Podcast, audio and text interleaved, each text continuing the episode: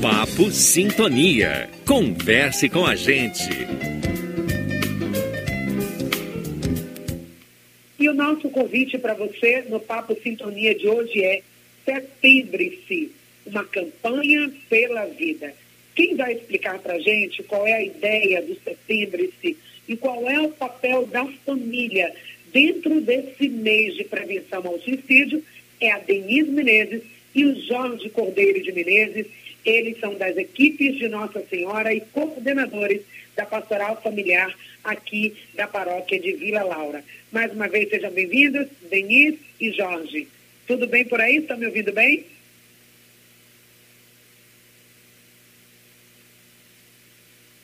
Estou pedindo para o Denise abrirem o microfone para que a gente possa ouvir vocês. Oi, Patrícia. Bom dia. Bom dia a todos os ouvintes da Rádio Excelsior. Bom dia a todos vocês. Estamos aqui, sim, para o nosso bate-papo.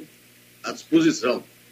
Obrigada, então. Primeiro a gente fala sobre esse chamado, né, do setembro si. Essa é uma campanha de valorização pela vida muito própria, né, Denise, para esse mês de setembro Sim. que estamos vivendo. Sim, exato.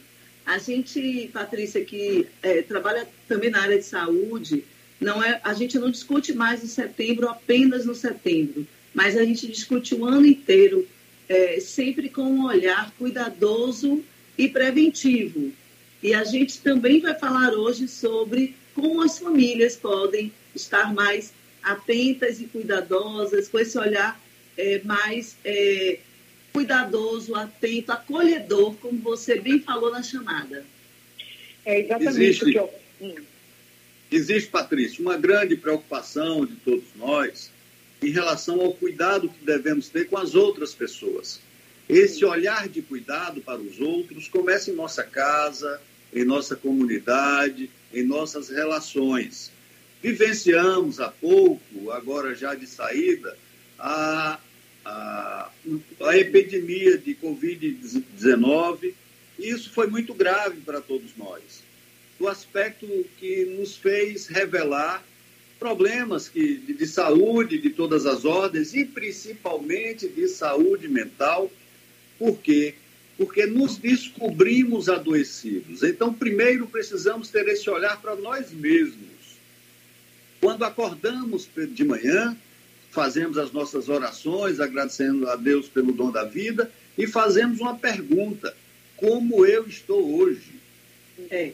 E assim, Patrícia, uma coisa importante que você, Jorge, iniciou a, a nossa conversa, é, em tempos de pandemia, vivenciamos uma mudança muito grave nas relações. Né? Vivemos o distanciamento social, o teletrabalho, fechamento de escolas, perda de contatos com familiares, de amigos. Isso foi muito sério, isso foi muito grave para todos nós. Então, é, existe já estudos comprovando um aumento de ansiedade, de depressão nesse período, e agora a gente retoma com os nossos jovens, com as famílias, todos após esse período tão longo. Então, o que, é que a gente precisa fazer nesse momento? Então, a gente precisa, então, estar tá olhando atentamente para essas famílias, para todos nós, quais são as, os, os alertas que a gente tem que manter após esse período tão longo. Precisamos também compreender, queridos ouvintes da Rádio Celso, que nem tudo é adoecimento e adoecimento da ordem mental. Não, nem tudo. Momentos que vivenciamos, tristezas, dificuldades, sim, mas vamos enfrentar. Então, o primeiro passo que devemos buscar é nos reconhecer como ser cidadão, cidadã, que precisa procurar o auxílio de uma pessoa capaz e nos indicar os meios para caminhar. Oi, Patrícia. Estamos ouvindo. Patrícia? Sim, estamos aqui ouvindo vocês, ah, aqui atento, ouvindo é. a voz então, de vocês. uma coisa muito importante é, que eu queria também alertar os nossos ouvintes é que a gente hoje já essa essa segunda causa hoje, é, infelizmente, a segunda maior causa é, que é, leva aos nossos jovens, né? É uma causa que tem causado muito adoecimento e muita dor nas famílias. Então, o que fazer né? e como ter os sinais de alerta. Quais Sim. são os principais sinais de alerta? Denise, se a gente tem um em casa alguém Oi, Denise. Está Oi, estou tá. lhe ouvindo. Antes da gente falar desses sinais de alerta, né, que eu quero muito que você traga aí para o nosso sim, vídeo, sim. Eu quero só pontuar uma coisa que o Jorge falou lá. A questão do adoecimento. Nem tudo é adoecimento, nem tudo é adoecimento mental. Às Sim. vezes as pessoas podem estar de fato, gente, com momento de tristeza, perdeu o emprego, está numa situação mais Isso. complexa, está ansioso porque vai ter que fazer um vestibular ou algo do tipo, normal que esteja vivenciando aquilo. Somos humanos. Mas quando você percebe algo que se prolonga, uma tristeza que não passa, um afastamento, aquela pessoa que antes gostava de sair com os amigos, gostava de estudar e está começando a ficar só lá mais no quarto, não conversa mais com ninguém, parou de comer, está com insônia, aí vem aquele momento de perceber Sim. que algo diferente está acontecendo. Então, se você está nesse ponto aí de casa, que está percebendo que alguém na sua casa está com um comportamento diferente, Aí entra o que o Jorge falou. Está na hora de reconhecer e buscar uma ajuda técnica.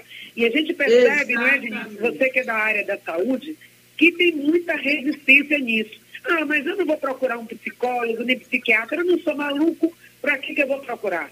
E, gente, a gente precisa virar chave em relação a isso. Então, Denise, antes de falar das causas, eu queria que você isso. falasse disso. Perfeito. Primeiro, eu queria dizer a vocês todos que o adoecimento psíquico ele tem que ser encarado com normalidade.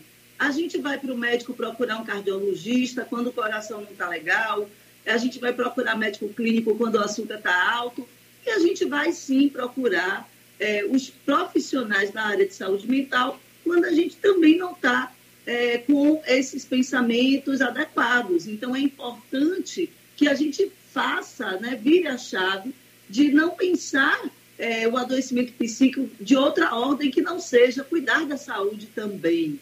Então, como o Jorge falou, se a gente tem, é, não é só essa questão dos sintomas, mas se a gente é, tem sintomas, tem, tem é, algumas vivências na nossa vida, como perda de emprego, é, crises econômicas sérias, é, discriminação, é, por orientação sexual, por identidade de gênero, agressões psicológicas tão graves como bullying, ciberbullying. A gente passa por essas situações na vida e que nos causa um sofrimento muito grande, no qual a gente começa a desenvolver tristeza, pensamento de morte, é, desesperança, pensamento de que não deveria estar aqui nesse lugar. Então, é, é hora sim de pedir ajuda. E um, um, papel importante que Jorge começou a falar das famílias é acolher a família, é o, o, uma rede de apoio importante, de acolhimento a essas pessoas. É a primeira instância, né? onde a gente faz a escuta, a gente acolhe, a gente pode sim ajudar a direcionar, Patrícia. Então, é, é muito importante esse papel da rede de apoio. Precisamos, Patrícia, e agora eu me dirijo a todas as famílias que estão conosco, sintonizados aqui na Excelsior, da seguinte forma: não precisamos ter vergonha, não devemos ter vergonha de algum familiar que passa por um tipo de adoecimento. Ninguém adoece porque quer, Patrícia. Queridos ouvintes, lute, saia, procure, procure amparo, procure apoio nós estamos aqui incentivando a cada um de vocês. Não se trancafiem nessas, nesses adoecimentos, não tenham vergonha de buscar apoio e ajuda, não. Incentive seu filho, seu esposo, a sua falar. esposa a conversar. Incentive a ter um diálogo aberto. Algo não está dentro daquilo que a gente teve o ano inteiro, a Exatamente. vida inteira, desde o nascimento. Não, vamos buscar entre ajuda que começa na mesa de casa. E eu gostaria de, de alertar realmente, porque é, tivemos uma um, um, um contrato, vamos colocar assim, mundial para a diminuição de taxa de suicídio no mundo inteiro em 2001. O, o Brasil é um país signatário da Organização Mundial de Saúde. E o que aconteceu aqui é que a gente não teve diminuição dessas taxas. a gente teve um aumento das taxas.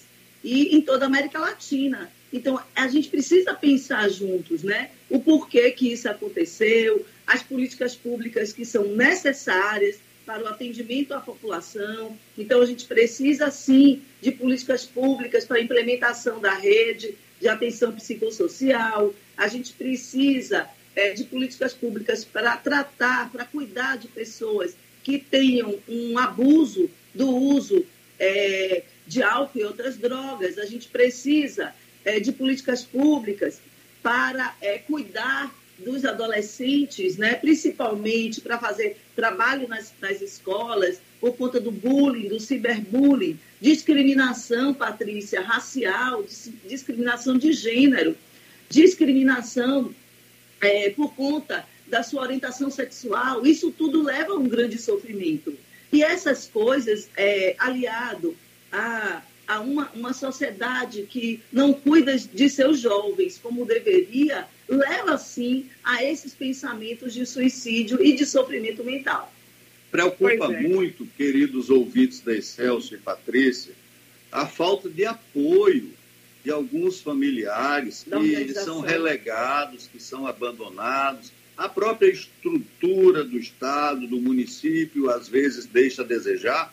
Mas eu quero lembrar aqui a vocês que Nilce da Silveira foi uma das grandes incentivadoras do tratamento psico, psiquiátrico e psicossocial, trazendo as pessoas para o convívio da família. Exato. Antes, essas pessoas eram tratadas como Amargo. animais enjaulados. Não, não vamos permitir que isso volte a acontecer. Você aí na sua casa, você pai, você mãe, você filho, busque sim esse encontro na, na, na procura de um tratamento adequado que lhe devolva a autoestima, que lhe devolva o convívio, que a lhe devolva o prazer de, de trabalhar, a alegria de estar entre os familiares. É isso que precisamos.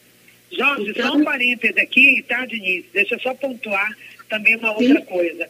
O que vocês estão falando é muito importante, porque, gente, é sério eu recebo informações é, comentários de pessoas dizendo que tem pessoas com problema de saúde mental em casa, pessoas até que sabem, são cuidadores, né? Ou são pessoas que trabalham em casas de família e que relatam para mim pelo WhatsApp dizendo, Patrícia, eu fico aterrorizada com o que eu vejo de violência que as pessoas de saúde mental sofrem dentro das casas. Ou é um irmão, às vezes até um pai, uma mãe que agride aquela pessoa de saúde mental, porque eu não aguento mais, eu estou estressada, essa pessoa assim, agressiva. E a violência não vai ajudar em nada. Às vezes, você falou, Denise, com toda a importância de políticas públicas para atendimento dessas pessoas nos CAPs. Mas quando não tem, a pessoa às vezes procura. E quando não acha, elas ficam, recorrem à violência agride aquela pessoa. Como você disse, Jorge, ninguém adoece porque quer. Eu sei que não é fácil. É muito fácil falar de um lugar de alguém que não tem alguém em casa com problema de depressão, uma pessoa agressiva porque tem um problema de distúrbio mental ou de doença mental. Mas quem está passando por isso é aquilo que o Jorge disse, precisa enfrentar primeiro de tudo, acolher, enfrentar. E aí, quando vocês são um casal de igreja, um casal que trabalha com casais de igreja, eu gostaria que vocês pudessem dar agora uma palavra para a pessoa que está assim, vai dizer, poxa, às vezes eu faço isso, porque realmente eu perco a paciência, eu fico estressada, eu não estou vendo o resultado no tratamento dessa pessoa e eu também não estou aguentando mais, já estou cansada de viver essa situação. Então vou largar para lá, eu não aguento mais, vou fazer de conta que não está acontecendo para quem está assim, sofrendo também junto com a pessoa que está em sofrimento e que não quer que aquela pessoa chegue ao desfecho de tirar a própria vida, o que, que você diria para essa pessoa? Olhe, olhe, Patrícia e queridos ouvintes da Rádio Celso, não percam a esperança, não percam a fé, não deixem de procurar Jesus em nenhum momento de vossas vidas é, fortalecidos na unidade com Cristo, com a nossa igreja, é que devemos buscar soluções para essas questões todas que nos são apresentadas. A violência não ajuda e não resolve absolutamente nada. Hoje a gente tem que buscar uma comunicação não violenta. Agora, uma coisa que eu queria é, dizer aqui para os ouvintes é o seguinte: algumas pesquisas já demonstram que a religião é um fator protetivo, Patrícia. Por quê? Porque você se sente acolhido num grupo, na comunidade, você tem um grupo e uma rede de apoio.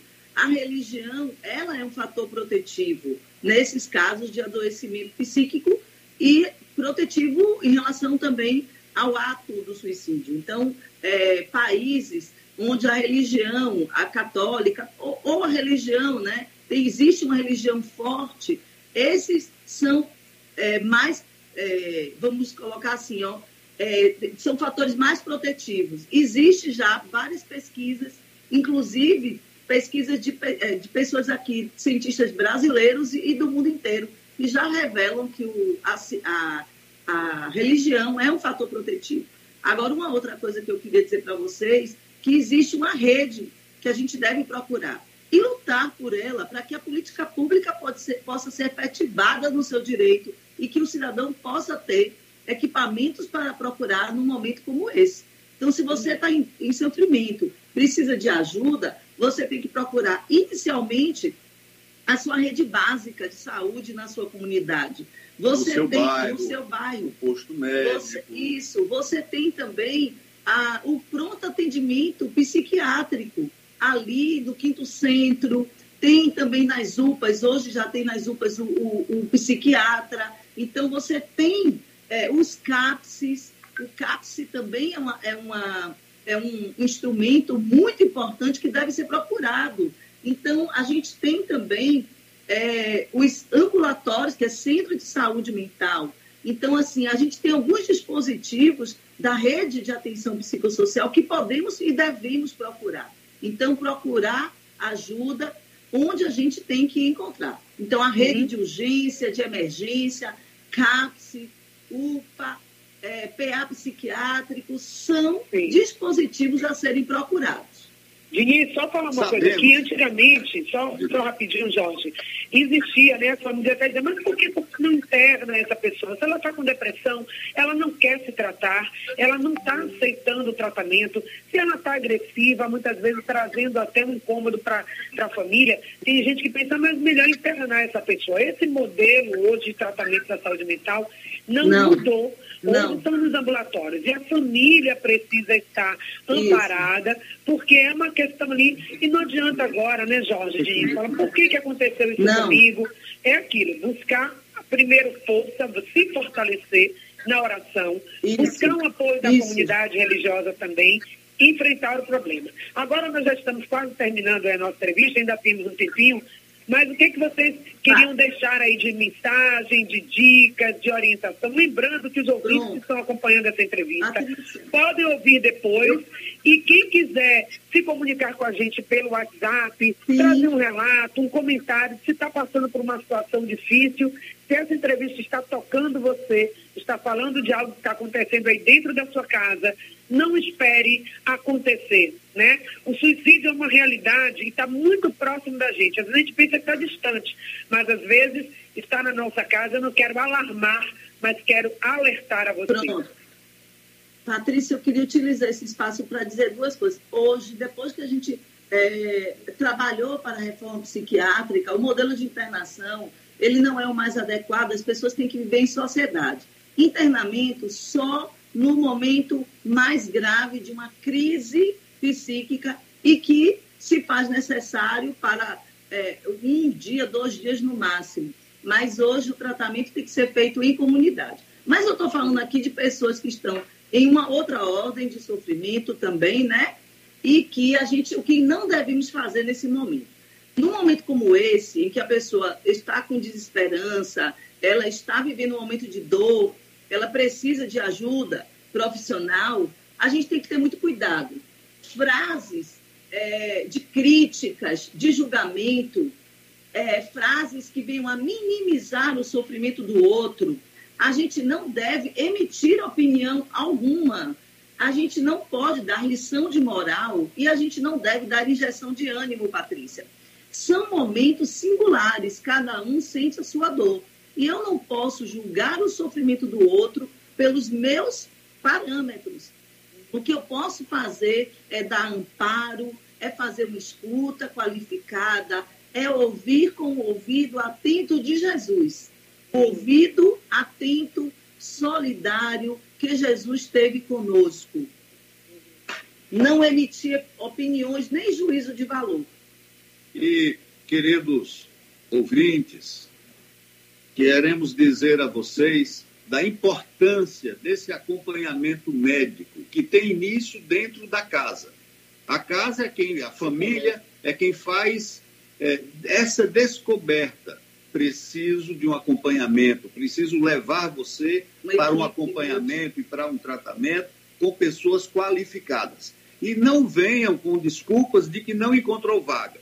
De fato, são poucas vagas, de fato, são poucos ambulatórios, mas vá lá, insista, converse com a direção procura daquele laboratório, a, a procure a Defensoria Pública, procure o Ministério Público. É um direito seu ver o seu familiar bem tratado e bem, bem cuidado e bem acolhido. Então, a palavra que deixamos para vocês aqui é acolham aos seus familiares. Com um olhar amoroso, com um abraço. compreensivo, sem discriminação, Patrícia. Vivemos numa sociedade muito violenta, com uma comunicação violenta. Então, a gente precisa ter um olhar acolhedor para os nossos é, familiares, para os nossos jovens, para os nossos amigos. Não julgamentos, isso não resolve. Muitas vezes a gente emite opiniões, a gente dá lição de moral, a gente dá injeção de ânimo, isso não resolve, só piora.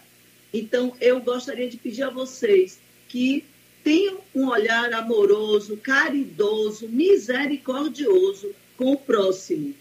Nós, okay.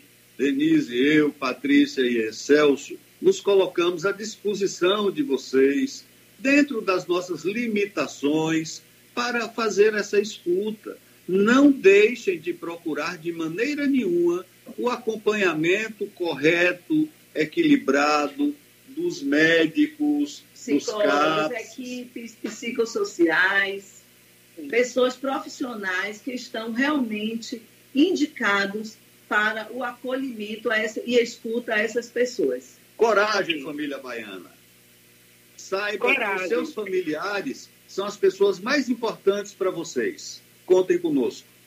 Coragem. Isso mesmo. Acho que é a palavra final que a gente deixa aí de vocês eu acho que a gente se sentiu mais encorajado, a família baiana, a família Celso que ouviu esse casal de Deus, esse casal que está trabalhando nas equipes de Nossa Senhora, coordenadores da pastoral familiar aqui da paróquia de Vila Laura.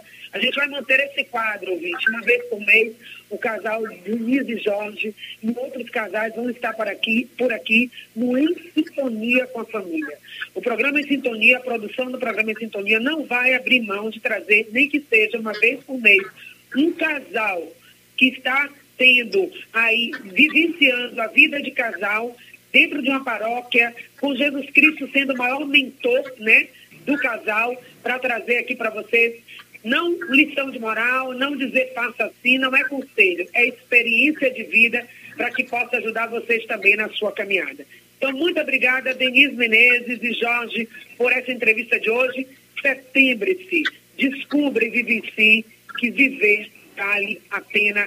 Foi a nossa mensagem de hoje para você. Muito obrigada, gente, e até outubro com mais uma entrevista.